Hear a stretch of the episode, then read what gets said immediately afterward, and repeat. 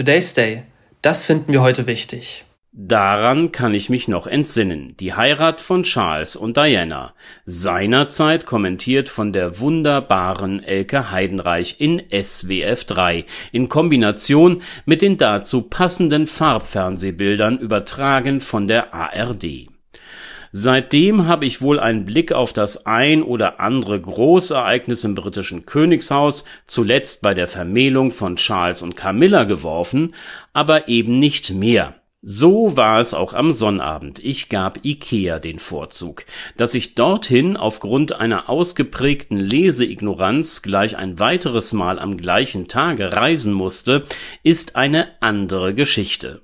Für mich übrig blieben zahlreiche Kurzberichte von diversen Nachrichtenportalen, aus denen sich eine Zusammenfassung der samstäglichen Geschehnisse in London zeichnen lässt. Das war also die Krönung. Das königliche Programm.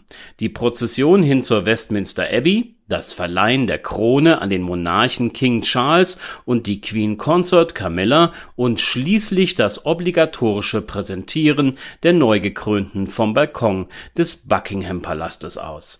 Der Weg zur Kirche, er verlief polizeilich gut abgesichert durch die Londoner Innenstadt, ausgestattet mit Fahnen, Regenjacken, Schirmen, alle im Union Jack Design warteten Zehntausende auf das Königspaar, das in einer traumhaften Märchenkutsche Kutsche von ihrem Schloss zum Krönungsort hinbewegt wurde.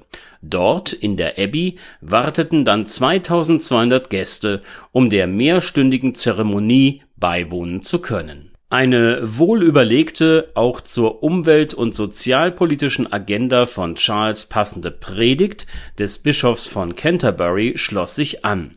Bei der Salbung nutzte man veganes Öl, vor Blicken geschützt durch Parawane. Erst dann konnte das Krönungszeremoniell erfolgen. Beachtenswert war im Anschluss die Begegnung des neuen Königs mit Vertretern anderer Glaubensrichtungen noch in der Kathedrale, ein weiteres Zeichen von Modernität und Weltoffenheit zeitgemäß eben. Und nachdem der Weg mit der unbequemen Krönungskutsche zurück zum Palast bewältigt war, strömten die begeisterten Anhänger in Richtung des dortigen Balkons, um Charles und Camilla, umrahmt von der nicht ganz vollständigen königlichen Familie, zu bejubeln und ihnen zuzuwinken. Und was war sonst? Protest. Neben Klimaaktivisten versammelten sich Nicht-Königsanhänger. Die Gegner der Monarchie, demonstrierend und ausgestattet mit Schildern, machten sie ihr Ansinnen deutlich. Not My King. Die Reaktion der Londoner Polizei war mehr als strikt, so dass Kritik von Human Rights Watch laut wurde. Tatsächlich hatte man mehrere Mitglieder der Organisation Republic am Morgen festgenommen, damit sie das Ereignis nicht stören konnten. Zudem wurde Protestmaterial von der Metropolitan Police konfisziert. Dieses Vorgehen legitimiert sich über eine kürzlich umgesetzte Novelle des Demonstrationsrechtes. Danach darf die Polizei Versammlungen verhindern, wenn sie Störungen der öffentlichen Ordnung erwartet. Ein solches Gesetz und die Aktionen der Ordnungshüter, dies alles entspricht nicht den Erwartungen, die man an eine moderne Demokratie im Umgang mit Protesten haben darf. Und es sind eben diese Festnahmen, die Unterdrückung von Andersdenkenden, welche einen Schatten auf ein eigentlich erfreuliches Ereignis werfen, der Einsetzung eines Repräsentanten Großbritanniens, eines Botschafters für sein Land.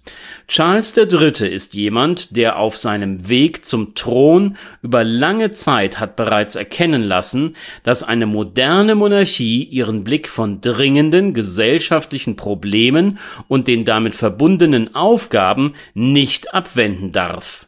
Bei all den positiven Akzenten, die der König in seiner Zeit als Prince of Wales und auch bei den Feierlichkeiten gesetzt hatte, wäre es gut gewesen, Protest gegen ihn sowie die Institution Monarchie zuzulassen und auszuhalten, sich zu einem späteren Zeitpunkt so damit auseinanderzusetzen, dass man der anderen Seite gesprächsbereit und offen begegnen kann. Letzteres kann Charles III. noch nachholen, wenn er es denn mit einer Modernisierung wirklich ernst meint. Today's Day. ein Projekt von netkiosk.digital.